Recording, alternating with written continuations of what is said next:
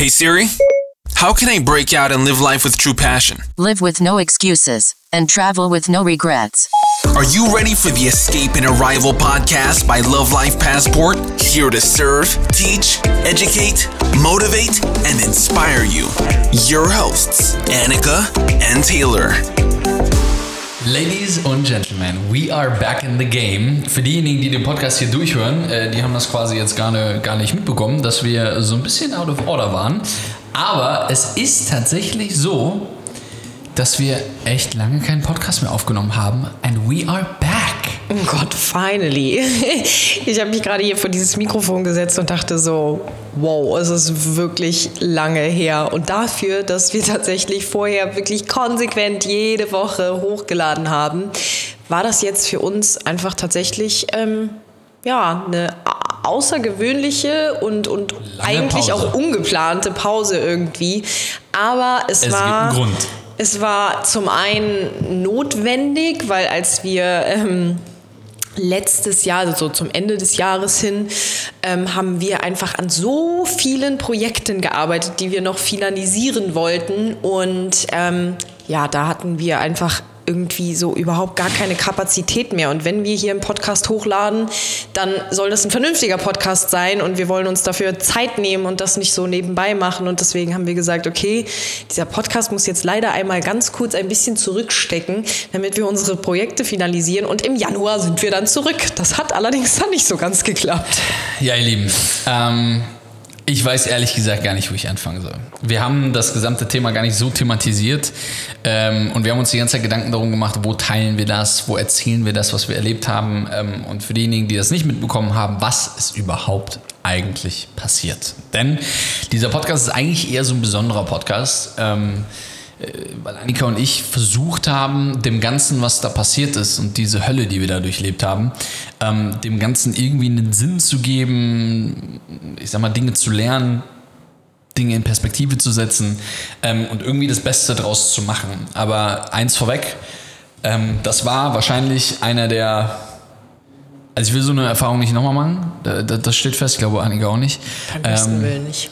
aber ich glaube, das war eine der prägendsten Zeiten, in der man sich Fragen gestellt hat, ähm, die man sich so wahrscheinlich normal gar nicht stellen wollen würde. Und wir wollen euch ein bisschen teilhaben daran. Das heißt, ähm, wir werden in dieser Folge tatsächlich einfach genau darüber sprechen, ähm, was in diesen 21 Tagen Isolation inmitten von nirgendwo ähm, in einem indonesischen Regierungskrankenhaus alles so passiert ist. Fangen wir mal langsam an. Und zwar, wir sind nach Indonesien zurückgeflogen und das ist ja bekannterweise so, dass man dort aktuell in Quarantäne gehen muss und wir hatten das alles gebucht und allem drum und dran. Sind nach Indonesien geflogen und ähm, kommen am Flughafen an, beziehungsweise eigentlich jetzt vorher schon so ein bisschen angefangen. Annika ist so ein bisschen gekränkelt und so ein bisschen hier und ein bisschen da. Und ähm, sie hat aber an dem Tag auch ihre Tage bekommen. Das heißt, das ist irgendwie bei Annika immer ganz normal, dass der erste Tag erstmal wirklich äh, einfach ein Scheißtag ist, ähm, wie bei vielen anderen Frauen auch da draußen. Und wir haben uns nichts weiter dabei gedacht. Zumal wir uns mit dem Thema Corona, also Annika und ich privat, komplett uns davor verschließen, weil am Ende des Tages, wir haben das in vielen Podcasts in den letzten anderthalb Jahren immer und immer wieder gesagt und auch erklärt, dass es einfach Fakt so ist, dass dieses Thema Corona und all das, was da draußen abgeht, tatsächlich ein Thema ist, welches dich krank macht, welches dir ähm, nicht nur unterbewusst, sondern ganz, ganz bewusst jeden einzelnen Tag dafür sorgt, dass ähm, du negative Energien bekommst und die am Ende des Tages umzuwandeln in etwas Positives, das schaffen nicht viele. Und ähm, du wirst es vielleicht selber schon gemerkt haben, dass die letzten zwei Jahre vielleicht für dich die toughesten waren, durch die du gegangen bist. Das muss nicht mal finanzieller Natur sein, sondern das kann auch einfach nur auf emotionaler Ebene gewesen sein. Einfach nur Menschen nicht mehr wirklich umarmen zu dürfen. Ähm, man gibt sich nicht mehr der Hand, sondern man macht jetzt irgendwie so einen Fistpump. Also das, was irgendwie in meiner Jugend cool war, machen jetzt auf einmal mein Dad auch. Äh, super komisch. Auf jeden Fall, long story short, wir reisen zurück, kommen am Flughafen an. Und wir hatten, das muss ich ganz kurz dazu sagen, natürlich einen äh, PCR-Test gemacht, kurz vor der Abreise. Wir haben wirklich so einen Express-PCR-Test gemacht ähm, und haben innerhalb von vier, äh, vier Stunden das Ergebnis bekommen. Und sprich, also nicht mal zwölf Stunden vorher war mein PCR-Test negativ. Deswegen haben wir uns einfach nichts dabei gedacht. Aber hey. Ja. ähm, dann kommen wir am Flughafen an. Und ähm, wir wollen gerade durch die Immigration durchgehen, äh, wo wir dann dementsprechend danach abgeholt werden würden, und, um, um zum Hotel zu fahren, welches wir gebucht hatten. Ja, der Schnelltest ähm, schlug also bei Annika an und Annika war positiv auf Corona getestet. So, jetzt wissen wir erstmal alle, grundlegend, äh, so ein Schnelltest, der ist nicht ganz unbedingt ähm, äh, zuverlässig, sondern da gibt es viele, viele falsch positive Tests und so weiter und so weiter. Aber sie hatte Symptome und irgendwie war das alles komisch und allem drum und dran. Long story short, wir haben keinen weiteren Test gemacht, sondern diese Menschen, die da am Flughafen waren, ähm, haben dann gesagt, ja, also Annika muss jetzt isoliert werden und dann wollten sie mich von ihr trennen. Und ich wusste natürlich nicht, was im nächsten Schritt passiert, weil ich nie im Leben damit gerechnet dass das passiert. Dann habe ich ihnen unmissverständlich klar gemacht, dass hier sich keiner trennen wird und ich genau dahin gehen werde, wo auch Annika hingeht. Was wir nicht wussten, wir sind nicht über Jakarta eingereist, sondern sind über einen anderen Flughafen eingereist, über Manado. Denn man kann einreisen in Jakarta oder Manado. Und ähm, Manado ist in Nord-Sulawesi. Genau das, was du jetzt denkst, ist genau das, was es ist, nämlich am Arsch der Welt. Ähm, nirgendwo, also niemand spricht Englisch. Es ist wirklich, also un, ja, unglaublich schlecht koordiniert äh, und organisiert. Ja, und, man kann ähm, das im Grunde genommen gar nicht mit irgendwie Bali oder Jakarta vergleichen, weil es einfach noch nicht so weit entwickelt ist. Und wir dachten uns aber, okay, es ist eine zweite, sehr, sehr gute Alternative, um die Quarantäne abzusitzen, weil man da eben ja schöne Resorts buchen kann mit irgendwie Zimmern mit Balkon und da bist du nicht so eingesperrt in so einem Stadthotel, wo du nicht mal das Fenster öffnen kannst. Und wir dachten, es wäre eine gute Alternative. Was wir natürlich nicht wussten, ist, was dann da passieren wird und dass das, also wenn du irgendwie für ein paar Tage dann auf so einer Insel bist, aus touristischen Gründen oder hier für so eine Quarantäne, ist es ja überhaupt nicht schlimm, wenn, wenn so eine Insel überhaupt nicht entwickelt ist. Das ist ja, wie oft waren wir in Orten ähm, oder haben Orte besucht und Destinationen besucht, die einfach überhaupt nicht entwickelt sind. Genau das lieben wir ja an unseren Reisen und an den ganzen Abenteuern, weil das immer spannend ist. Aber in der Situation, von der wir jetzt hier gleich erzählen werden, war das alles andere als schön. Sorry, Schatz, das wollte ich nur hinzufügen. Du hast ja recht. Ja, ein paar Minuten später.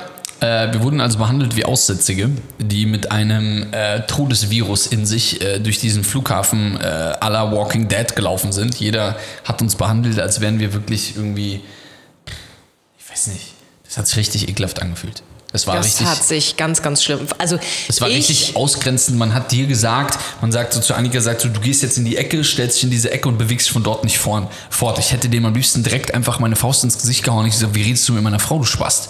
Weil der Typ, weil, ja, aber ihr werdet übrigens in diesem Podcast, Entschuldigung, das ein oder andere Mal mich wahrscheinlich fluchen hören ähm, oder auch sehr direkt sein, weil das so unglaublich unmenschlich war, was Ja. in diesen 21 Tagen Hölle passiert ist. Es war einfach wirklich so, dass also mir halt einfach gesagt wurde, okay, du hast jetzt da so einen positiven Antigen-Test, ähm, du musst jetzt ins Krankenhaus. Und ich so, hä, okay, aber ich habe doch ein Quarantänehotel gebucht und Doch eh in außerdem, Scheißzimmer. Was wollt ihr außerdem denn jetzt von uns? PCR-Test von gestern war negativ und jetzt ist dieser Antigen-Test positiv. Könnte ich erstmal vielleicht noch einen zweiten machen? Ja, nee. Und dann konnte uns auch keiner erklären, was abgeht. Und da war, hatte ich schon mal den ersten Nervenzusammenbruch, weil ich natürlich komplett oder wir beide komplett überrumpelt waren und überhaupt nicht wussten, was jetzt hier eigentlich gerade Phase ist.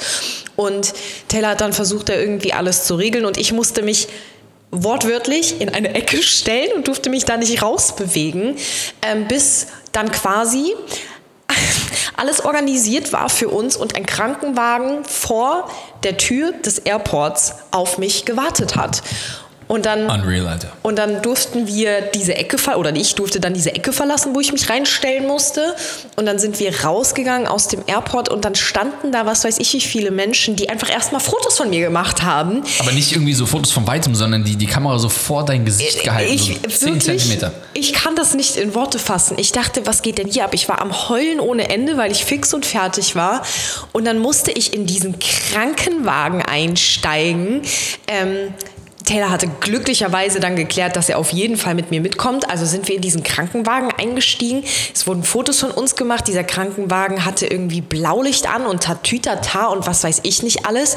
Also ich dachte wirklich, ich bin absolut im falschen Film. Ja, und dann wurden wir tatsächlich einfach mit hier Blaulicht und Sirene zu diesem Krankenhaus transportiert. Und da hat dann der nächste Schock auf uns gewartet, würde ich mal so sagen. Krankenhaus. Mhm. Ich will nur mal ganz kurz betonen, wir, wir sind in Nord-Sulawesi, ne? was bekannt dafür ist für seinen tollen Dive- und Tauchspots und was auch immer. Ja, wir also in the middle of nowhere. Krankenwagen, allen drum und dran. Alles drumherum ist viel schlimmer als Corona. ähm, dann werden wir da in dieses, also dann, dann, fahren wir auf dieses Gelände von diesem Krankenhaus, was eigentlich kein Krankenhaus ist, sondern das war vorher eine Musikschule, ähm, das umgebaut worden ist ähm, zu einem Krankenhaus. So könnt ihr euch auch vorstellen, wie das ungefähr aussah. Und dann kommen wir dahin, werden dann in diesen Raum geschmissen, äh, wo da also jemand sitzt, der kein Englisch spricht, ähm, der so, eine, so einen Astronautenanzug anhat und äh, uns irgendwelche Fragen auf halt Indonesisch fragt und wir es einfach nicht beantworten können und dann sagt, ja, hier unterschreiben bitte. Das ist echt Scheißdreck unterschreiben für irgendwas. Ich, ich, das ist alles in Indonesisch, ich kann nichts davon lesen. Mein Google Translator hat irgendwie auch nur so auf, auf so halb funktioniert. Ähm, und ein riesen Kuddelmuddel. Ihr könnt euch das nicht vorstellen. Und wir sitzen in diesem Vorraum und ich denke mir, hey Digga, dieser Vorraum, da holst du dir so viele Krankheiten. Da ist Corona noch das kleinste Übel. Ähm, dreckig, ekelhaft, Tiere, tote Tiere. Äh, jeder läuft da irgendwie rum, jeder fässt da alles an. Wenn also dieser Coronavirus wirklich so schlimm ist und, und oh Gott, wir sind ja irgendwelche Außerirdischen, die jetzt hier irgendwie die Menschheit irgendwie auslöschen wird mit diesen Killer-Virus. Wenn das alles so schlimm ist, warum läuft denn hier jeder einfach rum? Kann machen und tun, was er will, darf alles anfassen und so weiter und so weiter und so weiter. Long story short, ich habe natürlich versucht, alles irgendwie in die Wege zu leiten, mit denen zu diskutieren, zu machen, zu telefonieren und allem drum und dran. Ähm, und am Ende des Tages wurden wir auf dieses Gelände geschmissen ähm, und, und, und mussten uns dann dort ein Zimmer aussuchen. Und dann irgendwann kam so die Situation, wo wir das erstmal so gesagt haben, okay, scheiß drauf, wir müssen jetzt erstmal irgendwie unsere Sachen hier unterbringen und irgendwie lass erstmal die Sachen irgendwie in ein Zimmer reinstellen und dann gucken wir. Und dann werden wir zu einem Zimmer geführt. Ey Leute, ihr, ihr könnt euch das nicht vorstellen. Ich, ich, am liebsten würde ich hier auf dem Podcast irgendwelche Videos noch zeigen und allem drum und dran. Im Übrigen, wir haben uns dagegen entschieden, das auf Englisch publik zu machen auf Instagram mit allen Videos und allem, was dazugehört und Fotos etc weil wir echt großen Respekt davor haben, dass wenn wir das öffentlich machen, was wir da gefilmt und gezeigt und gesehen haben, dass das zu anderen Konsequenzen und Problemen führen kann. Und ähm, das ist tatsächlich der Grund dahinter, um einfach offen und ehrlich mit dir zu sein. Ähm, und zum anderen wollen wir, wollen wir nicht Menschen verschrecken. Ähm, Indonesien ist nicht das, was wir jetzt gerade dir erzählen. Das ist nur unsere leider absolute Hölle, durch die wir gehen mussten. Ähm, und jeder hat uns immer gefragt, okay, ey, was ist da eigentlich wirklich passiert? Und wir wollten das halt nicht unbedingt im Großen teilen, deswegen, also was heißt nicht im Großen, ich meine, dieser Podcast hat ein paar hunderttausend Downloads, aber ähm, trotzdem ist es die unverblümte Wahrheit, wie es war. Anyway, wir kommen in dieses Zimmer rein, das Ding hat, keine Ahnung, neun Quadratmeter ähm, und äh, wir haben unsere Koffer da reingestellt. Das ist halt so ein, so ein, so ein, so ein Krankenhausbett mit halt einer äh, Isomatte drauf oder was auch immer, was das ist. Oder eine, eine bessere Isomatte, keine Ahnung. Auf jeden Fall eine Katastrophe. Kriegen so eine ekelhafte Wolldecke, wo vorher schon 400 andere Millionen Menschen drin lagen und sind dann in diesem Zimmer eingesperrt. Und ähm, irgendwann war es natürlich so, dass irgendwann einer mal gesagt hat: Okay, ich muss echt mal auf Toilette. Ja, äh, Annika, du bist dran. ähm, dieser Toilettenmoment, da hatte ich dann den nächsten Nervenzusammenbruch, um ganz ehrlich zu sein. Weil, also, als ich diese Toilette gesehen habe, da dachte ich, das, das kann jetzt hier nicht wahr sein. Also da war, da waren halt ein paar kleine Räumchen, die man nicht mal abschließen konnte, wo halt dann jeweils eine Dusche und eine Toilette drinne war. Ähm, da gab es kein Toilettenpapier, Ausrufezeichen. Es gab keine Handtücher zum Duschen. Ähm, es war, also man konnte wie gesagt nicht abschließen. Es war auch da alles unfassbar dreckig und ekelhaft, so dass ich es nicht in Worte fassen kann. Ähm, alle die, die ja hier schon mal irgendwie in Indonesien waren und schon mal in so ein ganz lo Local Warung reingelaufen sind, also so ein ganz lokales, traditionelles, altes Restaurant, wo halt die ganzen äh, Local People eben hingehen. Ähm, Kann man übrigens sehr gut meistens essen, aber auf Toilette gehen sollte Genau, man nicht. auf Toilette gehen sollte man niemals, ähm, weil das ist nämlich äh, ungefähr vergleichbar mit dem, wie unsere Toiletten da aussahen. Und ich habe wirklich versucht, meine grundlegende Pingeligkeit ähm, einfach mal abzulegen, aber es war einfach ganz, ganz furchtbar eklig. Und wenn man auf Toilette gehen möchte als Frau äh, oder auch als Mann und einfach kein Toilettenpapier hat, ist das wirklich einfach nicht schön, um das mal auf den Punkt zu bringen. Und zu dem Zeitpunkt wirklich dachte ich, ich werde hier keine einzige Nacht überleben und überstehen. Erstens geht es mir nicht gut. Ähm, und das ist eben dann auch der andere Punkt. Also es geht einem nicht gut.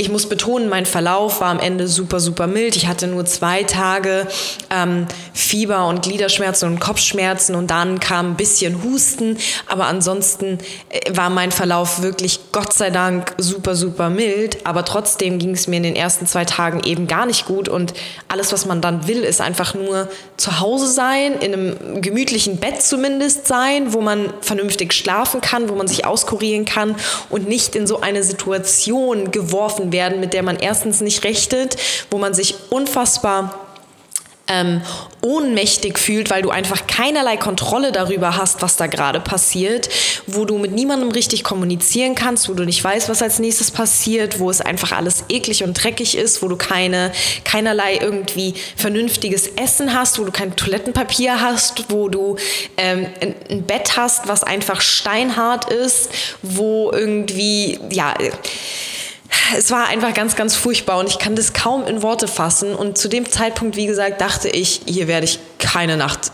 überstehen. Ja, das Da wussten wir. wir noch nicht, was, was, was da alles noch auf uns zukommt, um ganz ehrlich zu sein. Aber ja, wir haben dann tatsächlich uns irgendwie an diesem, weil es war relativ spät schon, ähm, als wir da angekommen sind und haben dann einfach gesagt, uns ergeben. ja, wir Einfach- ergeben uns jetzt, ja. Wir haben uns einfach nur ergeben für, okay, eine Nacht, morgen versuche ich einfach weiter zu telefonieren und zu machen und zu tun und ähm, einfach zu gucken, was wir machen können. Ähm, wie gesagt, zu dem Zeitpunkt hatten wir 36 Stunden nicht gegessen. Also wirklich nichts, Nichts. gegessen und das Nichts. ist nicht übertrieben. Nichts gegessen. Wir hatten gute 48 Stunden nicht richtig geschlafen, weil der Flug musste über Singapur gehen, äh, mit dann Aufenthalt dort in so einem äh, äh, ähm, speziellem Hotel im Airport, was natürlich auch, also da schläfst du auch auf irgendeiner Pritsche, da haben wir vielleicht zwei, drei Stunden geschlafen, ähm, um dann weiter zu fliegen und auf dem Flieger hast du dann auch nicht wirklich geschlafen, weil das irgendwie so eine kleine Maschine war mit super engen Sitzplätzen und so weiter. Und dann am Ende des Tages waren wir halt irgendwie hart übermüdet, nichts gegessen, keine Energie und du wirst in dieses Loch reingeschmissen. Keiner redet mit dir, du wirst behandelt wie ein Aussätziger. Äh, ja, du wirst einfach in dieses Loch geschmissen. Du hast kein, du hast nichts zum Essen. Es gibt keine. Ähm, das Essen, was von diesem Krankenhaus da kam, gleicht eines also keine Ahnung, es gibt mit Sicherheit Menschen, die das irgendwie cool finden, aber da ist halt, ich meine, zudem kommt Annika und ich leben vegan, das heißt ähm, mit einer Ausnahme, dass wir ab und zu Fisch essen, ähm, weil es uns gut tut, aber du hast halt, du kriegst halt einfach eine verrottete Banane, einen verrotteten Apfel, eine, eine, eine Schüssel mit Reis äh, und einen vertrockneten Fisch im Ganzen am Abend überreicht. Und da kommt es dir halt eher hoch, als dass du das essen möchtest. Aber in der Not äh, frisst der Teufel halt auch Fliegen. Und ähm, wir haben uns dann da irgendwie so durchgewuschelt, ja. So, jetzt haben wir geschlafen. Oder auch nicht geschlafen. Ähm, zu dem Zeitpunkt hatten wir dann mehr oder weniger gute zwei Tage nichts gegessen, gute drei Tage nicht richtig geschlafen. Und wir haben natürlich, wir haben gestrampelt und gemacht und getan und haben irgendwie versucht zu telefonieren und mit dem Hotel zu koordinieren und dies und das. Vielleicht ist ja Annika gar nicht positiv, sondern es ist nur ein falsch positiver Test. Und wir haben versucht, irgendwelche Labore ausfindig zu machen und dies und das und was auch immer, weil ich war negativ die ganze Zeit. Und ähm, ich habe grundlegend ein sehr, sehr gutes Immunsystem. Ähm, und wir haben einfach versucht, da rauszukommen.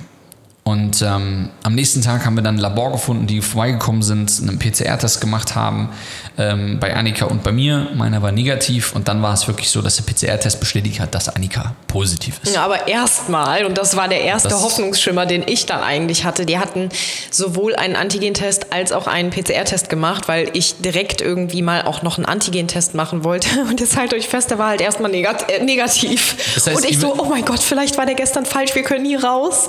Ja, und dann war es aber eben doch nicht so. Ja, Scheißdreck. Ähm, also er war am Ende des Tages, äh, dann war der, der zweite Antigen-Test, den wir gemacht haben, der war dann also dementsprechend negativ. Ähm, und das wiederum stellte dann den ersten Antigen-Test am Airport dementsprechend in Frage, aber der PCR-Test hat dann ja äh, alles eingerissen. Ja. Long story short. Ich bin negativ, Annika ist positiv. Wir sind in diesem Ding da gefangen ähm, und ähm, es kamen immer mehr Leute in, in diese Unterkunft rein und wir haben halt irgendwie versucht, da mit jemandem zu sprechen. Ähm, es gab keinen Doktor. Wir haben tatsächlich das allererste Mal einen Doktor kennengelernt und gesehen in diesem Krankenhaus nach neun Tagen. Ja. Nach neun Tagen, ihr Lieben. Ähm, d- d- das ist ein absolutes Unding und ein absoluter Wahnsinn. Und es hat sich herausgestellt, was wir hinterher herausgefunden haben, ist, dass die ganzen Leute, die dort arbeiten, gar keine, ähm, wie sagt man, ähm, Arzthelfer, ähm, wie sagt man? Äh, Krankenschwestern. Krankenschwestern, genau, ähm, äh, Krankenschwestern sind oder waren, sondern das sind Leute, die in der, in der, Kommune, in der Kommune, wo quasi dieses Krankenhaus liegt, ähm, ehrenamtlich aushelfen. Die arbeiten normalerweise, also alle, die, die da waren, die wir kennengelernt haben, die arbeiten halt eigentlich bei KFC. Also bei, bei dieser Fastfood-Kette. Und da kommen dann halt immer andere Leute von der Arbeit halt dann eben dahin und, und äh, tun halt eben, ziehen ihre Astronautenanzüge an und tun halt eben so, als ob sie irgendwelche Ahnung hätten, wie sie anderen Menschen jetzt helfen, gesund zu werden. Und das war so eine bizarre Situation. Anyway, der erste Tag war vorbei, wir haben halt telefoniert, gemacht und getan, irgendwie alles versucht, was irgendwie nur geht. Und ähm, ich habe halt dann irgendwann, ich weiß gar nicht, wie das, darf ich es erzählen? Was wir am zweiten Abend gemacht haben? Weiß nicht. Also, ähm, ich- wie, wie drücke ich denn das jetzt aus? Ähm, ne, wir haben ja gesagt, wir erzählen alles, ne? Also, ich habe, ähm, ich habe ein sehr, sehr gutes Netzwerk an Menschen, die ich kenne, äh, die auch sehr einflussreich sind. Allerdings, ein solches Netzwerk ähm, benutzt du nur dann, wenn also wenn Dinge wirklich schief gehen. Also wirklich, es gibt einfach gewisse Kontakte, mit denen muss ich jetzt nicht einen Kaffee trinken gehen, mit denen will ich auch nicht befreundet sein, weil das sind keine Leute, mit denen du befreundet sein möchtest oder sowas, sondern da, da es sind Leute, die man respektiert und die einen auch respektieren, ähm, weil man mal vielleicht sich gegenseitig Gefallen getan hat, aber ähm, man ist da sehr vorsichtig. Und ich habe halt eins, zwei Telefonate äh, geführt und getan, wo dann am Ende des Tages tatsächlich es so war, dass Du musst dir vorstellen, du kommst in dieses Isolationsding rein und du darfst da sieben Tage nicht raus. Du musst da drinnen bleiben. Es ist, du musst, du musst, du musst, du musst, du darfst nicht raus. Und ich habe es geschafft, über den einen oder anderen Kontakt, dass am Abend ein Militärtransport in dieses Krankenhaus gefahren gekommen ist. Mit der Anweisung, Annika Schweigert und Taylor Schweigert abzuholen. Wohin zu bringen, keine Ahnung. Das wussten wir zu dem Zeitpunkt nicht. Und jetzt kommt etwas ganz, ganz Spannendes. Und vielleicht auch das allererste Learning nach hier 23 Minuten. Annike sagt so, als wir unsere Sachen packen und da halt dieser Militärtransport da draußen stand, sagt so, mein Bauchgefühl sagt mir, wir sollten nicht gehen. Und dann sag, und dann sage ich zu Annika, ich sag, Schatz, ich habe ich hab keine Ahnung, ich weiß es nicht. Vielleicht ist es gut, vielleicht ist es schlecht, vielleicht hilft es uns, vielleicht hilft es uns nicht. Ich bin am Ende meiner Kräfte, am Ende des Tages. Kann es noch schlimmer gehen? Habe ich mir halt die Frage die ganze Zeit gestellt. Und unsere Antwort war erstmal, nee, auf gar keinen Fall kann es schlimmer gehen. Nee, nicht schlimmer gehen. Ich meine, wir haben hier kein Toilettenpapier, du hast ja nichts Vernünftiges zu essen. Äh, wir haben hier drei Tage nicht geschlafen. Äh, uns geht's richtig scheiße, wir sehen aus wie Zombies. Äh, du hast Covid. Ähm, was ist, wenn jetzt hier wirklich was Schlimmes passiert?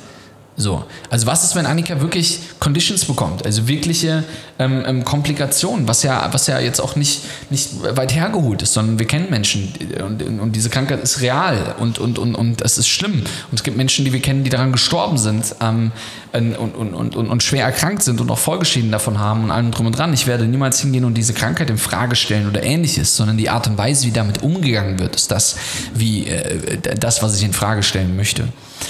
Long story short, ähm, wir haben uns dazu entschieden, die Sachen zu packen, rauszugehen und ähm, hätten wir doch mal auf unser Bauchgefühl gehört.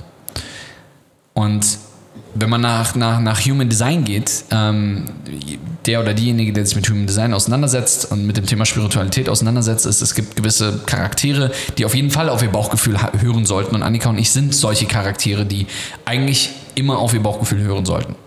Fakt ist, wir werden mit diesen Militärtransporten ein Militärkrankenhaus gebracht.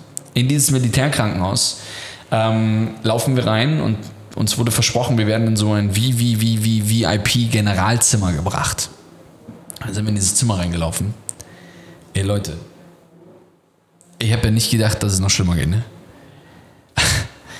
Ich habe ich hab so eine, eine, eine Erwartungshaltung gehabt, dass ich gesagt habe, ey, nur ein Zentimeter besser oder ein Prozent besser als dieser Scheißhaufen, wo wir vorher waren.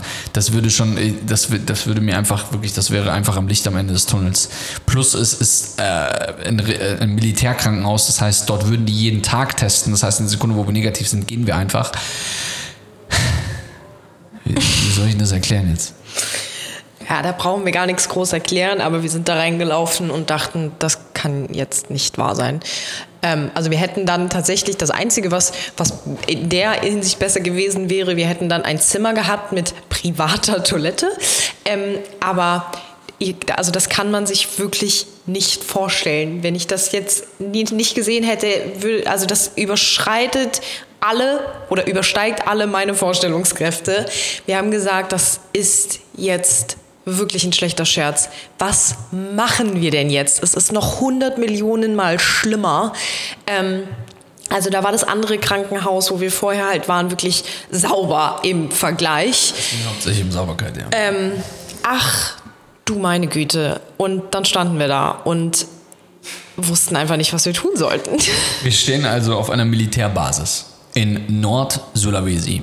Annika positiv. Wir seit drei Tagen, dreieinhalb Tagen nicht gegessen, nicht wirklich geschlafen, versucht irgendwie klarzukommen in unserem Leben und ähm, sind mit diesem Militärtransport in diesem Militärcamp angekommen und mussten halt den irgendwie jetzt versuchen zu erklären, okay, könnt ihr uns doch bitte wieder zu dem anderen Krankenhaus bringen? Plus, ich hatte die Menschen angerufen, die ich eigentlich nicht unbedingt anrufen möchte und die hatten das in die Wege geleitet, weil sowas eigentlich im Leben nicht funktioniert, weil es klare, dementsprechende Richtlinien gibt. Aber für uns war das alles ein schlechter Film. So. Ja, dann haben wir äh, mit Google Translator standen wir dann da und haben den Leuten versucht zu erklären, hey, wir wollen wieder zurück zu einem alten Krankenhaus und alle waren so, ey, was stimmt denn jetzt nicht mit euch? Also, ist doch super hier. Und ich dachte mir so, nein, es ist nicht super hier. Und dann haben wir sie tatsächlich überzeugt, ohne zu wissen, dass wir das größte Problem noch vor uns hatten, und zwar wieder im anderen Krankenhaus einchecken zu dürfen. Weil die anderen fanden das nicht so lustig, dass da auf einmal ein Militärtransport kam und uns da rausgerissen hat. Jetzt kommen wir da zurück, packen unsere Koffer aus. Und auf einmal stürmt dieser Security-Typ von irgendwo an nimmt sich unsere Koffer, schmeißt die wieder zurück in diesen Krankenwagen. schmeißt sie wieder zurück in diesen Krankenwagen und sagt, nein, nein, nein, ihr dürft hier nicht hin. Ich sage, ey, wir sind vor einer Stunde gerade von hier weggefahren. Was wollt ihr denn jetzt von uns? Und dann haben die uns das so ausgelegt, so von wegen, dass wir die halt offended hätten. Also, dass wir, dass wir das nicht respektieren würden, dass wir, dass das hier doch ein ganz tolles Krankenhaus wäre und allem drum und dran haben sie uns versucht, irgendeine Scheiße zu erzählen. Ey Leute, ich bin völlig am Ende mit meinen Kräften. Wirklich, ich, hab, ich war noch nie so leer in meinem Leben. Ich, ich habe wirklich zu dem Zeitpunkt, ich war einfach mir, ich, ich wusste nicht mehr, was ich, was wie mir geschieht. Und dann stand ich da vor dieser einen Person, ähm, die halbwegs Englisch konnte und habe mit der diskutiert und gemacht und getan und bla bla bla und allem drum und dran, die dann wollte, dass wir uns vor versammelter Mannschaft, da waren dann alle Leute, die da irgendwie mit zu tun hatten, da waren 20 Leute vor uns, dass wir uns im Großen vor allen entschuldigen, dass wir hier gegangen sind und dass wir das ja hier so schlimm finden und allem drum und dran. Das heißt, wir mussten betteln, um wieder in dieses Drecksloch reinzukommen. Ey Leute, das ist so erniedrigend und so weit weg von all dem, was ich an Werten in mir verspüre. Du, du, du bettelst darum, gefoltert zu werden. So musst du dir das vorstellen. Du bettelst darum, dass dir einfach jemand voll in die Eier tritt. Darum hast du, ich saß da, ich, ich, ich, ich war klitschnass geschwitzt. Ich hab, mein Herz war am Rad. Ich wusste nicht, wie mir geschieht. Ja, und dann irgendwann haben die das dann akzeptiert, nachdem ich da wirklich teils unter Tränen versucht habe, den irgendetwas, weil einfach meine Nerven am Ende waren. Und dann sind wir in dieses Zimmer wieder reingegangen, wo wir anderthalb Stunden vorher oder zwei Stunden vorher ausgecheckt waren und gedacht haben, wir haben jetzt hier irgendwie die Lösung gefunden. Und dann bin ich einfach in diesem Zimmer an der Wand einfach zusammengebrochen. Keine Ahnung. Ich, also um mich, um mich zu den, also mich an den Rand der Tränen zu bringen, dafür braucht es, also ich habe wirklich ich habe echt eine lange Gedulds, Geduldsfaden. Und, und, und, manchmal würde man auch vielleicht sagen, ich, hab, ich bin wie ein Eisblock oder irgendwie sowas, aber ich sehe die Dinge halt oft rationaler anstatt emotionaler. Und generell sind Frauen sowieso etwas emotionaler als Männer, würde ich sagen, im, im, im, im Großen und Ganzen. Ähm, und, und, und ich habe halt versucht, irgendwie Annika zu beschützen. Ich habe halt irgendwie versucht, alles Menschenmögliche zu tun, dass sie nicht durch diese Situation gehen muss weil sie ist krank, sie hat Symptome und alles, was sie braucht, ist einfach Ruhe, Schlaf, gutes Essen, viel Wasser und das war's. Und ich habe es nicht hinbekommen. Ich habe so viel Geld auf den Tisch gelegt und gesagt, ey, pass auf, wer auch immer hier in irgendeiner Art und Weise irgendwas machen kann, was auch immer, wir isolieren uns, wir wollen nicht andere Menschen anstecken oder was auch immer. Wir wollten ja gar nicht raus aus einer Quarantäne, sondern wir wollten ja einfach nur an einen Ort, wo man sich erholen kann und nicht in ein Drecksloch, wo du einfach nicht gesund werden kannst. Ja, und irgendwann habe ich mich einfach, irgendwann habe ich das akzeptiert. Keine aber, Ahnung.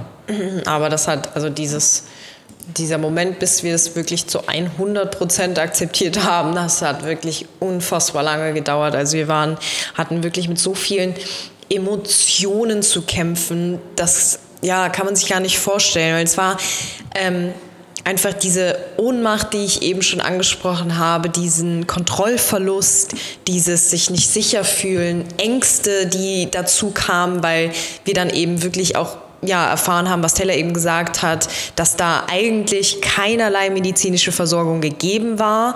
Und wenn man irgendwie ja eigentlich fit ist und dann ja krank ist, aber zu Hause ist und einfach jederzeit Zugang hätte zu medizinischer Versorgung, dann würde man sich nicht ansatzweise irgendwie die Gedanken darum machen oder solche Ängste haben. Aber wir hatten zum Teil richtig mit Ängsten zu kämpfen, weil wir einfach gesagt haben, stell dir vor, hier würde irgendwie ja was Schlimmeres passieren, meine Symptome würden schlimmer werden oder was auch immer. Ähm, und da waren einfach so viele negative Emotionen, die einfach nonstop durch unseren Körper gerast sind, dass uns das einfach, das hat uns fix und fertig gemacht. Und ähm, was, du wolltest was sagen? Nee, und zur gleichen Zeit musst du irgendwie versuchen, einen kühlen Kopf zu bewahren Eben. und nicht durchzudrehen.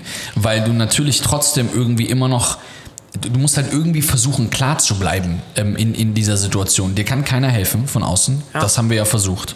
Ähm, wir haben der Familie bis dato noch nicht erzählt, dass da was passiert ist.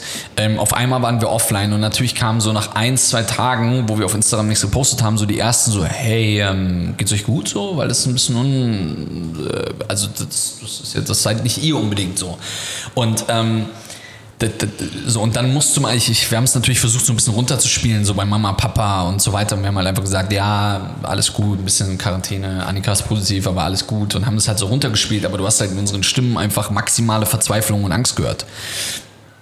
Ich habe halt zu dem Zeitpunkt, ähm, äh, wie ihr wisst, arbeiten wir super viel mit American Express zusammen und ähm, ich habe über American Express habe ich tatsächlich über, über, die, über, den, über die Auslandskrankenversicherung, die da drin ist, habe ich tatsächlich bereits alle Sachen in die Wege geleitet, um einen medizinischen Privatjet zu organisieren aus Singapur, der dorthin kommen würde und uns hier rausholen würde.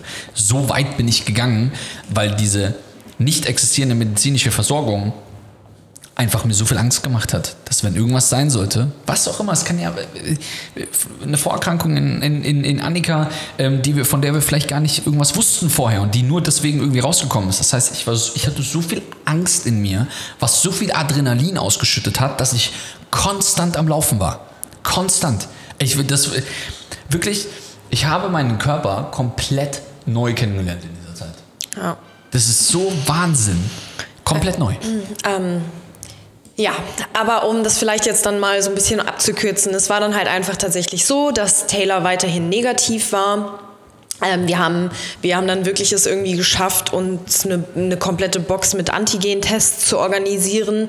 Ähm, und wir haben Auf eben Schwarzmarkt ja, quasi. auf eigene Faust eben jeden Tag einen Antigen-Test gemacht. Meine waren dann auch die ganze Zeit positiv und man hat auch so richtig den Verlauf gesehen in Bezug darauf, wie, ähm, wie, wie stark quasi dieser Test ausgeschlagen ist. Ähm, und bei Taylor war er die ganze Zeit negativ. Und es hieß tatsächlich, ähm, also das war noch das, der, der andere Punkt, den wir noch gar nicht angesprochen haben, man wurde in dieser Klinik nur einmal die Woche getestet, was ja totaler Mist ist, weil du kannst den einen Tag positiv noch sein und am nächsten Tag hast du einen negativen PCR-Test, ähm, weil sich das ja auch exponentiell am Ende dann entwickelt in Bezug auf diesen CT-Wert und allem drum und dran. Aber naja, hey, auch das mussten wir akzeptieren ähm, und haben dann aber eben für unsere eigene ja, Referenz und für unser eigenes Gefühl eben jeden Tag diesen Antigen-Test gemacht. Und es stand dann quasi ähm, bei mir, jetzt muss ich ganz kurz überlegen, der nächste PCR-Test an. Und drei Tage vorher oder so hatte ich schon den ersten negativen Antigen-Test. Und ich habe mich so derbe gefreut, da waren wir eben dann schon irgendwie Absolutes emotionales Explosionschaos ja, ähm, acht Tage da drin. Ich habe mich unfassbar gefreut und dachte, oh mein Gott, der nächste, also der, der PCR-Test wird negativ sein. Yes, yes, yes, yes, yes. Und dann können wir endlich nach Hause. Nach dann knapp zwei Wochen, glaube ich, äh, wären das dann gewesen. Und Taylor macht den Antigen-Test und der ist zum ersten Mal positiv. Und ich dachte, oder wir beide dachten, Der das war ja erstmal negativ. Ja, es hat unfassbar nach- lange gedauert, und genau. Nach 14, und abends, also ich hab, das haben wir nachmittags irgendwann gemacht, haben wir Ja. diesen Test so gegen 16 Uhr gemacht. Ich mache diesen Test negativ, so wie die anderen 300 Stück, die ich mir mit dieser Scheiße in die Nase geschoben habe. Ähm, mach das ganze Ding, alles klar, passt, negativ. Pack das Ding oberhalb, ist so eine Kommode vom Bett gewesen, habe ich das so da, oder Bett. Kommode? Pritsche, was auch immer, so ein Ding, wo halt so eine, so eine Da waren nur Steckdose- so drei Lichtschalter und drei immer. Steckdosen Da dran. habe ich immer die äh, PCR-Test, äh, die, die, den Antigen-Test hingelegt. Und dann abends, kurz vorm Schlafengehen, so 21.30 Uhr, Warum ein- auch immer? Warum Ich hatte so da die? Intuition, ich hatte die Intuition, ich guckte einfach nochmal drauf. Scheiß drauf. Ich guck da drauf, ich, ich guck Annika an, ich Und ich dachte erst, der verarscht mich. Und da wurde ich schon direkt richtig sauer. ja, Annika war so richtig pisst auf mich. Und ich, ich schmeiß ihr diesen Test so rüber, ich sag, ey, Schatzi, ist ein zweiter Schritt drauf, äh, äh, Strich drauf? D- Hä? Ey, Leute, auch da wieder, der Körper, äh, der Körper ist wirklich einfach ein Phänomen. In der Sekunde, wo ich diesen zweiten Strich gesehen hatte, habe ich Symptome bekommen. Ja. Kopfschmerzen, Gliederschmerzen, ein bisschen erhöhte Temperatur, völlig im Arsch gewesen. In der Sekunde, wo ich diesen zweiten Strich gesehen habe.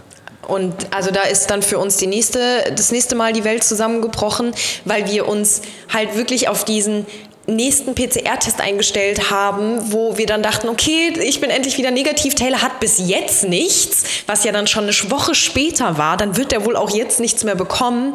Ja, da hatten wir wohl falsch gedacht. Ähm, aber am Ende des Tages, wie kann man sich auch in so, einem, in so einer Umgebung nicht anstecken? Ähm, sind wir mal ganz ehrlich. Naja, und dann dachten wir so, das gibt es doch jetzt nicht. Und dann hat dieser Albtraum von vorne angefangen. Ähm, so, und dann hatten Taylor und ich eine, eine sehr unschöne Diskussion, weil Taylor dann gesagt hat, naja, jetzt hast du den negativen PCR-Test, also mein PCR-Test war dann wirklich negativ, Taylors PCR-Test war dann logischerweise positiv. Ähm, und ich habe dann quasi automatisch mein Entlassungsschreiben bekommen, Taylor logischerweise nicht.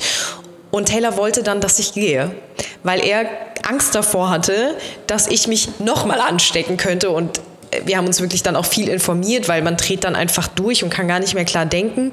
Ähm, aber wo wir im Grunde genommen beide wussten, wie unfassbar gering diese Wahrscheinlichkeit ist, dass ich mich sofort wieder anstecken würde. Aber logischerweise haben wir alle Szenarien in Betracht äh, gezogen und überlegt, was macht jetzt am meisten Sinn. Ich wollte Taylor auf gar keinen Fall alleine lassen, auf gar keinen Fall. Und Taylor wollte aber, dass ich auf jeden Fall rausgehe, um das Risiko zu minimieren. Und nach ein paar Tagen haben die uns dann, also ich bin dann erstmal noch zwei Tage da geblieben. Und dann haben die uns gesagt, naja, äh, du bist jetzt immer noch da, du hast eigentlich schon dein Entlassungsschreiben bekommen, dir ist schon bewusst, dass dein Entlassungsschreiben morgen abläuft, du musst also gehen. Und wir so, oh mein Gott, also ja, so, jetzt haltet euch fest, dann bin ich wirklich nach unfassbarem Streit, den Taylor und ich hatten, ähm, bin ich in ein Hotel ums Eck gegangen. Und das war das aller, aller, aller Schlimmste für mich, weil jeder denkt sich jetzt so, ja, okay, freu dich doch, du bist dann wieder raus. Aber ich konnte Hey Leute, das... ihr müsst euch das mal wie voll vorstellen. Das ist wirklich wie Prison Break. Wir laufen da raus, sie mit den Koffern und ich durfte nur bis zu einer gewissen Grenze laufen und sie musste dann weiterlaufen, dann wird das Tor aufgemacht und sie steigt in dieses Auto rein. Ey Leute, das war, also ja, jeder, jeder denkt sich jetzt so, Gott, jetzt ja, äh, Taylor äh, ist jetzt alleine da drin, aber für mich, ich muss ganz ehrlich sagen, das kann man sich vielleicht nicht vorstellen, aber für mich war das mindestens genauso schlimm, weil ich war da raus, ja, und ich hatte zum ersten Mal ein richtiges Bett, ja, und das fand ich auch, oder das hat mir gut getan in der Hinsicht, dass ich mal wieder ein bisschen schlafen konnte, aber logischerweise aufgrund des ganzen mentalen Stress habe ich sie auch nicht geschlafen. Ähm, und es hat mich fix und fertig gemacht, dass ich da draußen war, wusste aber, dass Taylor immer noch da drin ist. Wir wussten nicht, wie lange ähm, er dann alleine da drin sein muss. Und das war absolut absolut furchtbar. Dann stand aber tatsächlich am nächsten Tag, ähm, na schon nach fünf Tagen dann bei Taylor der nächste PCR-Test an und wir hatten irgendwie unsere Hoffnung dann auf diesen PCR-Test äh, ähm, gepackt, weil wir dann dachten, okay, dann sind wir nur zwei Tage voneinander getrennt, zwei Tage schaffen wir schon irgendwie und dann können wir am Wochenende nach Hause, weil das war irgendwie freitags. Und dann macht Taylor diesen, diesen ähm, PCR-Test und ruft mich abends an und wir hatten uns wirklich so sehr darauf eingestellt, weil du einen Antigen-Test gemacht hast, ne? ich habe einen Antigen-Test gemacht und der war negativ am Morgen. Das war also genau die gleiche Situation wie mit Annika. Aber der, das Nervige war, dass wir an dem Abend saßen wir, also da waren zwei Leute drin. Ähm, der, der eine hieß Dima, super cooler, ähm, äh, ich glaube Ukrainer. Ähm, und äh, sie, äh, ihr Name war äh, Rwanda? Shonda. Shonda, so rum, genau. Ähm, Rwanda ist ein Land. Shonda. Ähm, und sie ist Amerikanerin gewesen. Und wir haben so, äh, wir sind einfach hingegangen und haben uns einfach da gemeinsam zusammen hingesetzt, haben uns da, äh, haben da gemeinsam gegessen und gemacht und getan. Und wir haben halt gehofft, dass dieser PCR-Test am Abend noch kommt, dass wir dann noch gehen dürfen. Kam aber nicht. 21.30 Uhr nach dem Essen, ich bin in mein Zimmer gegangen, dachte mir, komm, ich gucke mir nochmal Netflix irgendwie an ähm, und gehe dann irgendwie schlafen. Und auf einmal kommt die Sean da angeflogen und geschrien und sagt, Taylor, Taylor, Taylor, Taylor, und ruft durch das gesamte Krankenhaus.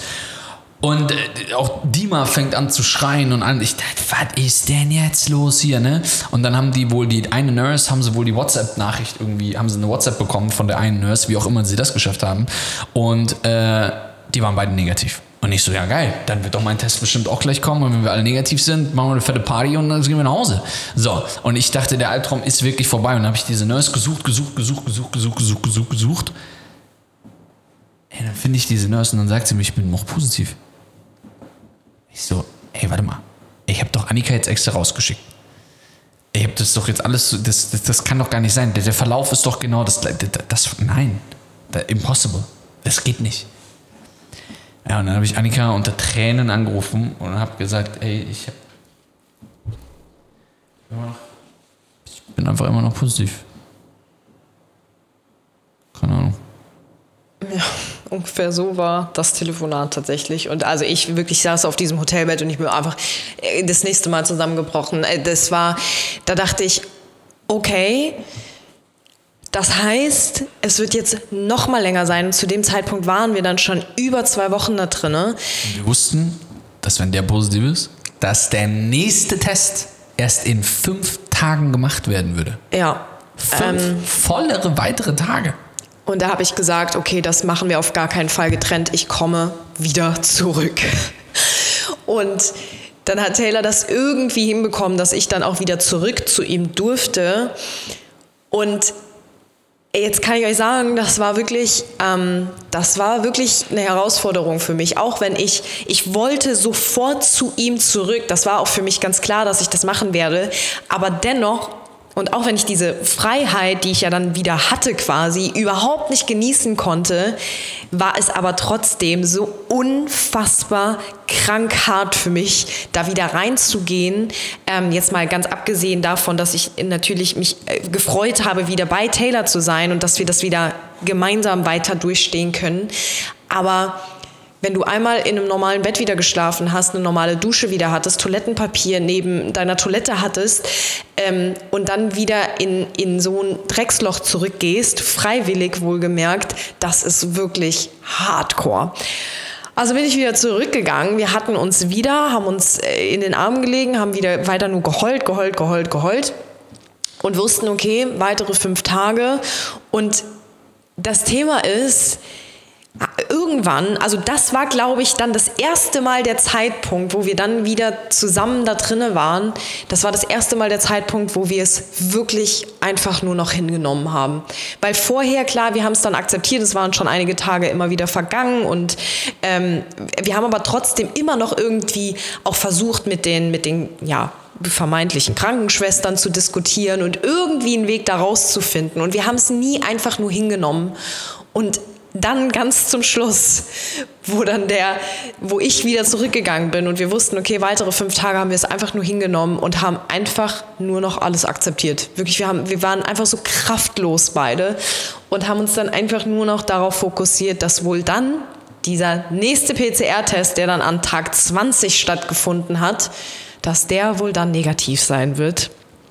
Ähm, aber man fängt halt an, sich alle möglichen Szenarien eben auszumalen. Dann dachten wir die ganze Zeit, scheiße, scheiße, scheiße, was ist, wenn mein Test dann irgendwie aus irgendwelchen Gründen, Gründen wieder positiv, positiv sein wird oder was auch immer. Wirklich, man kann sich das nicht vorstellen, man dreht durch in diesem Ding da. Ähm, und zumal wir wirklich die einzigen waren, die so unfassbar lange da drinne waren, weil es halt bei uns auch genau, ja, eben genau zeitversetzt quasi passiert ist. Alle anderen waren irgendwie genau sieben Tage da drinne oder maximal irgendwie, äh, weiß ich nicht, maximal zwei Wochen, wenn überhaupt. Aber wir waren halt 21 Tage da drin. Und als dann wirklich morgens das Ergebnis kam, ich kann das gar nicht beschreiben. Das, das, wir haben irgendwie um 10 Uhr das Ergebnis, nee, oder um Nee. 9 Uhr das Ergebnis bekommen Nee, und um wir- 10.30 Uhr ging der nächste Flug, ne? Nee, erstmal war es so, dass ähm, um 7.30 Uhr morgens, ich hatte von dieser einen äh, Nurse, Sweetly hieß sie, äh, die Nummer bekommen. Ähm, und ich hatte ihr gesagt, ey, kannst du bitte immer in dieses Government-System reingucken? Ich bezahle auch gern dafür oder was auch immer. Ähm, sag mir einfach, wenn, ich, wenn, wenn, wenn wir die Tests bekommen. Und die ist, ist, ist ja das Ding, Annika musste ja auch wieder einen Test machen. Aber Fakt ist, da waren ja Leute auch drin, die nicht Omikron hatten nur oder nur Delta. Und jeder, der sich damit ein bisschen mit auseinandersetzt, ist, du kannst Omikron haben, du kannst aber direkt danach auch Delta bekommen. Je nachdem ist es einfach ein komplett neuer Virus, ähm, der dementsprechend modifiziert ist. So, und das war natürlich die größte Angst, dass auf einmal Annika dann wieder positiv wäre. Und um 7.33 Uhr morgens kam eine Nachricht von Sweetly, die sagte, your test is negative. Punkt, Punkt, Punkt. Und dann kam nichts mehr von ihr. Und ich dachte mir, ey, willst du mich jetzt verarschen? Warum schickst du mir nicht das andere Testergebnis auch von Annika? Da kam dann nichts mehr von ihr. Ey, mein Mind ist durchgedreht. Und ich habe dann das halt für mich behalten. Ich habe Annika das nicht erzählt. So, Annika ist in Duschen gegangen und hier und da. Und ich, hab bin halt- ja schon vorher, ich bin, äh, konnte natürlich die ganze Nacht nicht schlafen und ich bin schon seit 5 Uhr durch dieses komplette Krankenhaus gelaufen, weil ich nach irgendwelchen Nurses gesucht habe. Aber es war natürlich einfach mal wieder keiner da. Und ich bin durch dieses ganze Krankenhaus, eigentlich zwei Stunden lang durch dieses Krankenhaus gelaufen, um irgendwie zu versuchen, jemanden zu erwischen, damit der checken kann, ob das Ergebnis da ist. Das war äh, äh, wirklich, Leute, ey, ihr müsst, ihr müsst euch vorstellen. Hast du von dem Feueralarm eben gerade erzählt? Nee. Nee, es gab, mit. es gab zwischendurch gab ständig Feueralarm mitten in der Nacht. Dann hat der Feueralarm 20 Minuten lang gebimmelt und da kam keiner und irgendwann kam halt irgendeiner, hat irgendwie gegen das Ding gehauen und dann war das Ding aus und es ist wieder angegangen und ah, so viel Scheiße. Und jetzt bekomme ich dieses Ergebnis und ich kriege nicht Annikas Ergebnis. Ich denke mir so, Leute, das, wir sind hier seit fast drei Wochen. Gib mir doch bitte nicht jetzt. Bitte, bitte, bitte nicht. Ihr müsst euch vorstellen, ich war am Ende, ich, ich war ja vorher schon, ich war ja am Tag 1 schon am Ende meiner Kräfte. Jetzt sind wir drei Wochen später und ich war, wenn ich jetzt sagen würde, ich bin immer noch am Ende meiner Kräfte, dann war ich im, im absolut maximalen Minusbereich. Das heißt, ich war 21 Tage unter konstantem Stress in meinem Kopf. Also Annika natürlich dementsprechend auch. Und ich bin dann da rumgelaufen und gerannt und gemacht und getan, habe Annika irgendwie irgendeine Scheiße erzählt, dass ich, ach, ich gehe mal nochmal Wasser holen, ach, ich gehe nochmal hier, ich gehe nochmal da und allen drum und dran, weil ich versucht habe, irgendwas rauszufinden, weil ich wollte Annika nicht sagen, hey, guck mal, haha, ich bin negativ. So nach dem Motto, ohne zu wissen, weil mir war es viel wichtiger, äh, dass sie dann auch negativ ist. Ja, das war dann 9.30 Uhr.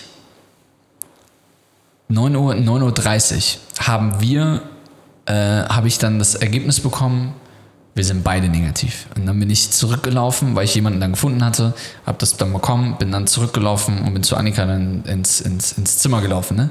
Ähm, und äh, du hast dir gerade deine Zähne fertig geputzt, hast dir gerade die Haare gemacht und allem drum und dran. Und äh, ich sag, ich glaube, wir sind beide negativ. Die haben mir das gerade eben gesagt und dann war natürlich vorbei. So, das, so. Ähm, das war 9.30 Uhr und ich wusste, der Flieger geht um 11.05 Uhr. Ach so, ja. 11.05 Uhr, 9.30 Uhr. Ich wusste, es gibt einen Flieger, der geht um 11.05 Uhr. Der war nicht gebucht, gar nichts, allem drum dran. Wir mit massivem Übergepäck, allem drum dran. Noch nie in meinem Leben habe ich einen Koffer so schnell gepackt.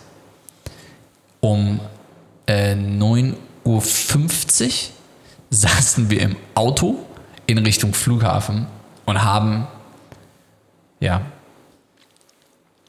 das überhaupt gar nicht greifen können. Ja, aber hier war ja noch die Herausforderung. Das Thema war, dass die das Ergebnis im System zwar in der Auflistung ja gesehen haben, aber die konnten uns den negativen PCR-Test noch nicht ausstellen, sondern haben uns dann, uns zuliebe, weil wir so lange da drin waren, dann aber auch schon dieses Entlassungsschreiben ausgestellt.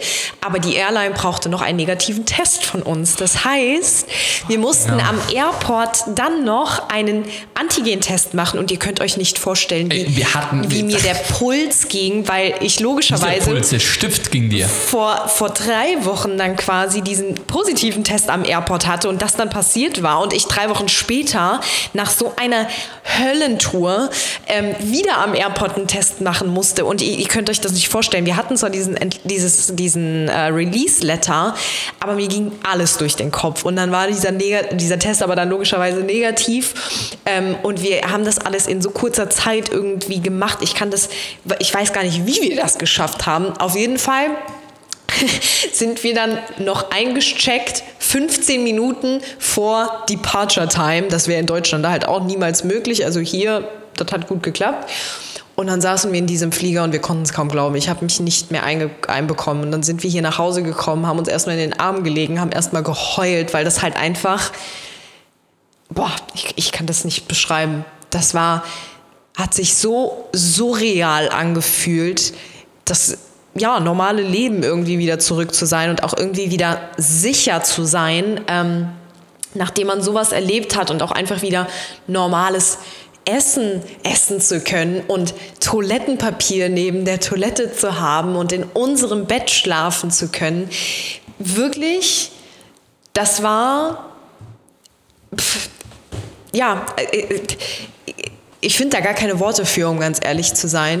Es, es, Ähm. es, wir haben eine Sache, die feststeht. Wir wissen mittlerweile, also, ne, also in ganz abgeschwächter Form natürlich, aber mittlerweile verstehe ich, warum wenn jemand ins Gefängnis geht und nach, egal ob verurteilt, also äh, egal ob, ob, ob, ob, ob ähm, tatsächlich äh, der Wahrheit nach oder jemand vielleicht falsch verurteilt ist, ähm, aber warum es Rehabilitationszentren gibt.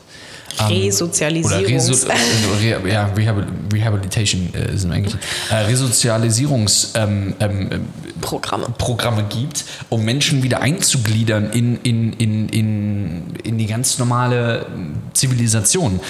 Ey Leute, ich bin da, ich bin am ersten Tag, sind wir hier raus und haben uns einen Kaffee geholt.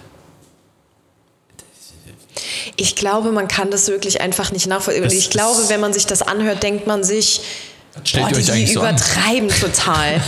Aber ich glaube, man kann das wirklich in keinster Weise nachvollziehen, wenn man das nicht selbst erlebt hat. Und ich wünsche das wirklich niemandem. Ähm, aber wie, also, und jede Wahrnehmung ist logischerweise auch anders und jeder geht anders damit um. Aber für uns war das wirklich der absolute Höllenritt. Und ich muss auch tatsächlich sagen, als wir, also wir haben uns die ganze Zeit darauf fokussiert, dass wir also auf diese Momente, wenn wir zurück sind und, und wieder zu Hause sind und ähm, einfach wieder Essen haben können. Und wir haben uns auf so viele Dinge gefreut. Was uns aber nicht bewusst war, ist, dass wir nicht einfach nur nach Hause kommen und alles wieder gut ist, sondern dass sowas einfach wirklich in einem arbeitet und dass sowas Zeit braucht. Monatelang, wochenlang. Also ich meine, wir sind jetzt vier Wochen da raus ungefähr und ähm, weder Annika noch ich sind, sind, sind back on track.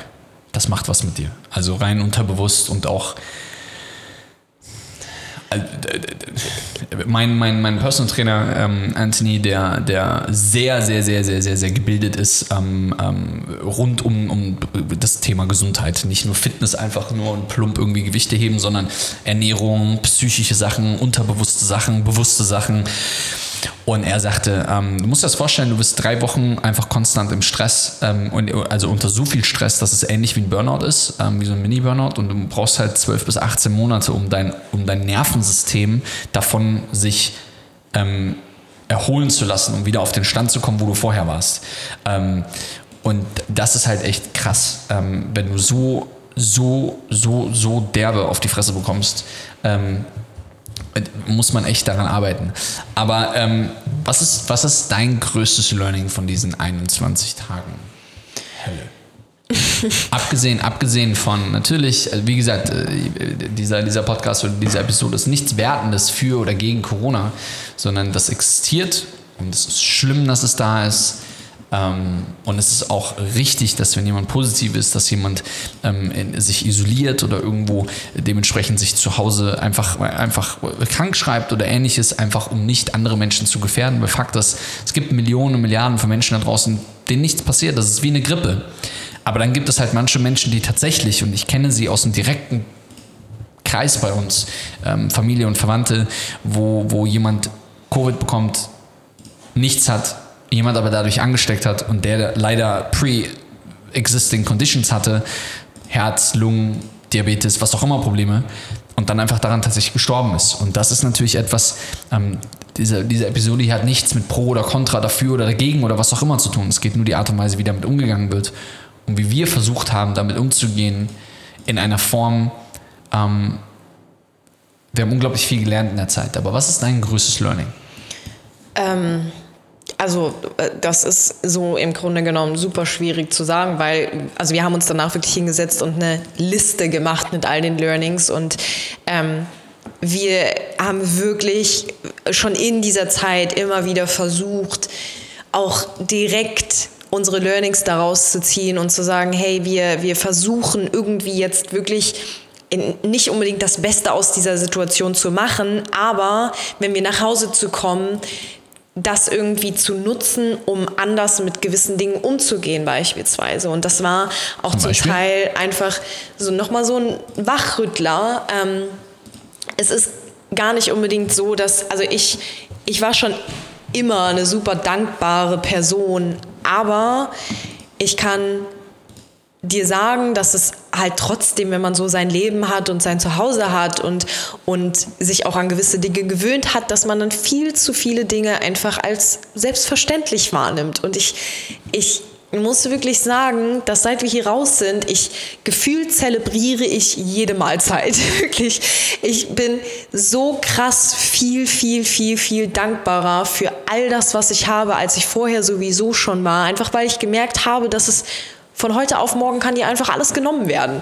Jetzt ist das natürlich keine Situation, die einfach jedem Mal ebenso passiert, aber das hat mir einfach gezeigt, dass das Leben erstens viel zu kurz ist und dass es nicht selbstverständlich hat, dass man gewisse Dinge hat, die man eben so hat und leider Gottes viel zu schnell als selbstverständlich wahrnimmt. Und ähm, ich wirklich, als wir hier nach Hause kamen, diese diese, dieser Amount an Dankbarkeit, den ich in mir hatte, das habe hab ich noch nie so gefühlt in meinem Leben. Und das ist einfach richtig, richtig krass. Und das ist auch bisher bei mir tatsächlich noch nicht wieder irgendwie so in so eine Selbstverständlichkeit ähm, gerutscht, sage ich jetzt mal.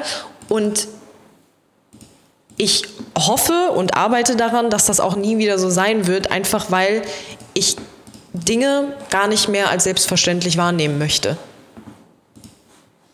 Und, und, abgesehen davon, aber das war im Grunde genommen war, wusste ich das vorher schon immer und, und Gesundheit war für, für mich schon immer unfassbar, unfassbar, unfassbar wichtig. Aber das hat mir einfach nochmal gezeigt, dass absolut nichts im Leben über Gesundheit geht. Nichts.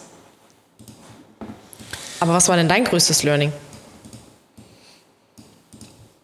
Dass das größte Problem ist, dass wir denken, dass wir Zeit haben. Ja. Das größte beschissene Problem ist, dass jeder von euch da draußen, inklusive uns, denken, wir hätten Zeit. Scheißdreck hast du. Es ist tatsächlich, wie es ist. Du hast keine Zeit. Du hast auf diesem Planeten so unglaublich wenig Zeit. Und warum zur Hölle soll ich Dinge tun, die mir einfach keinen Spaß machen. Warum? Mit welcher, mit welcher Begründung? Warum soll ich etwas machen, was mir weder Spaß noch, noch, noch, was mich einfach nicht erfüllt? Ähm, ich habe ich hab zu viele Sachen in Frage gestellt. Ähm, auf, der, auf der einen Seite privat, aber auch auf der anderen Seite ähm, geschäftlich. Warum so? Wegen Geld? Ähm, oder wegen, wegen, wegen Nichts in der Welt kann dieses Thema Zeit ersetzen. Nichts. Das sind 21 Tage im Makro, was nicht viel ist, aber es waren 21 Tage, die einfach verschwendet waren. Also verschwendet dahingehend, dass, ich, dass, ich, dass wir 21 Tage durch die Hölle gegangen sind. Auf der einen Seite war es toll, dass es uns passiert ist, weil wir Dinge in Frage gestellt haben, was dann wiederum uns hilft, an einen neuen Punkt zu kommen und perspektivisch auch andere Wege zu gehen. Aber Fakt ist, wenn du bis heute denkst, dass du Zeit hast, irgendetwas in deinem Leben zu machen, einen Scheißdreck hast du. Du gehst morgen über die Straße, Auto, weg. Du wachst morgen früh auf, wachst morgen früh auf, gehst hin und hast ein Bauchkrummeln, dir tut der Kopf weh oder was auch immer, gehst zum Arzt, Krankheit, weg. Denkst du hast Zeit? Du hast einen Scheißdreck, hast du. Wenn du immer noch denkst, dass es okay ist, etwas zu tun, was dich nicht glücklich macht, was dich nicht erfüllt, Freundschaften zu haben, die dir eigentlich schaden, anstatt die Leine zu kappen und mit Menschen Zeit zu verbringen, die dir wirklich dabei helfen, besser zu werden? Wenn du immer noch denkst, dass du, dass es okay ist, mit Bauchschmerzen auf die Arbeit zu gehen, wenn du denkst, dass es immer noch okay ist, Schulden zu haben, es ist okay, Schulden zu haben, aber nichts dagegen zu tun und sich weiter in die Misere reinzurennen, wenn du denkst, dass das alles okay ist, dann spürst du dich nicht selber in diesem Leben dann spürst du dich nicht selber in diesem Leben und hast dich leider vergessen. Klingt brutal, aber meistens, und das ist das Problem an dieser Menschheit, ist, dass wir immer an den Punkt von Schmerz kommen müssen, um das re zu realisieren. Ich habe relativ früh in meinem Leben schon realisiert, dass wir einfach zu wenig Zeit haben und habe dann angefangen einfach zu arbeiten wie ein Berserker, sodass wir heutzutage finanziell und geografisch uns keine Sorgen machen müssen. Wir können überall auf der Welt leben, wir können machen und tun, was wir wollen. Finanziell geht es uns besser denn je. Es ist alles in Ordnung. Aber das so zu realisieren und nochmal die Perspektive komplett anders zu sehen, Familienplanung. Du denkst, du hast Zeit? Bro, worauf wartest du? Worauf wartest du? Der perfekte Moment? Der perfekte Moment ist dann, wenn ich die, wenn ich die Beförderung habe. Der perfekte Moment für Familienplanung ist dann, wenn, wenn, ähm, äh, wenn wir keine Schulden mehr haben. Der perfekte Moment ist dann, wenn das passiert ist. Dann, wenn das ist. Soll ich dir was sagen? Du erzählst der eine Lüge nach der anderen. Der perfekte Moment ist genau gestern gewesen. Falls man das möchte. Das sind auch so Themen, die wir besprochen haben. Worauf warten wir? Ah, wenn dann das Produkt fertig ist, dann können wir uns darum kümmern. Aha. Wenn es dann ein bisschen weniger stressig wird. Aha. Wir alle denken, die letzten zwei Jahre Corona waren das Schlimmste, was uns bevorsteht. Und du wachst heute Morgen auf und du siehst, dass der dritte Weltkrieg ausbricht. Und du denkst, du hast Zeit. Nimm mal all diese Argumente. Nimm all diese Dinge. Und du gehst am Montag wieder zu deinem Job, der dir einfach keinen Spaß macht. Und du hast wieder nicht die 20 Euro in die Hand genommen und denke nach und werde reich gelesen. Und du hast wieder dir keine 20 Minuten am Tag für einen vernünftigen Podcast genommen. Und du hast dir wieder keine Zeit für deine Familie genommen. Und du hast dir wieder keine Zeit für gesundes Essen genommen. Du hast dir wieder keine Zeit dafür genommen, genug zu trinken. Du hast dir wieder keine Zeit darum genommen, vernünftig zu schlafen. Immer ist es irgendwas anderes. Aber irgendwann kommt der Zeitpunkt, wo das Leben zurückschlägt. Und wo der Körper einfach sagt, Bro, ist jetzt zu viel. Ich muss mir das jetzt irgendwie holen. Und der Körper signalisiert dir das in Form von Krankheiten. In Form von Unwohlsein, Burnouts und alles, was dazugehört. Und das meine ich mit, du denkst, du hast Zeit. Ein Scheißdreck hast du. Du hast keine Zeit.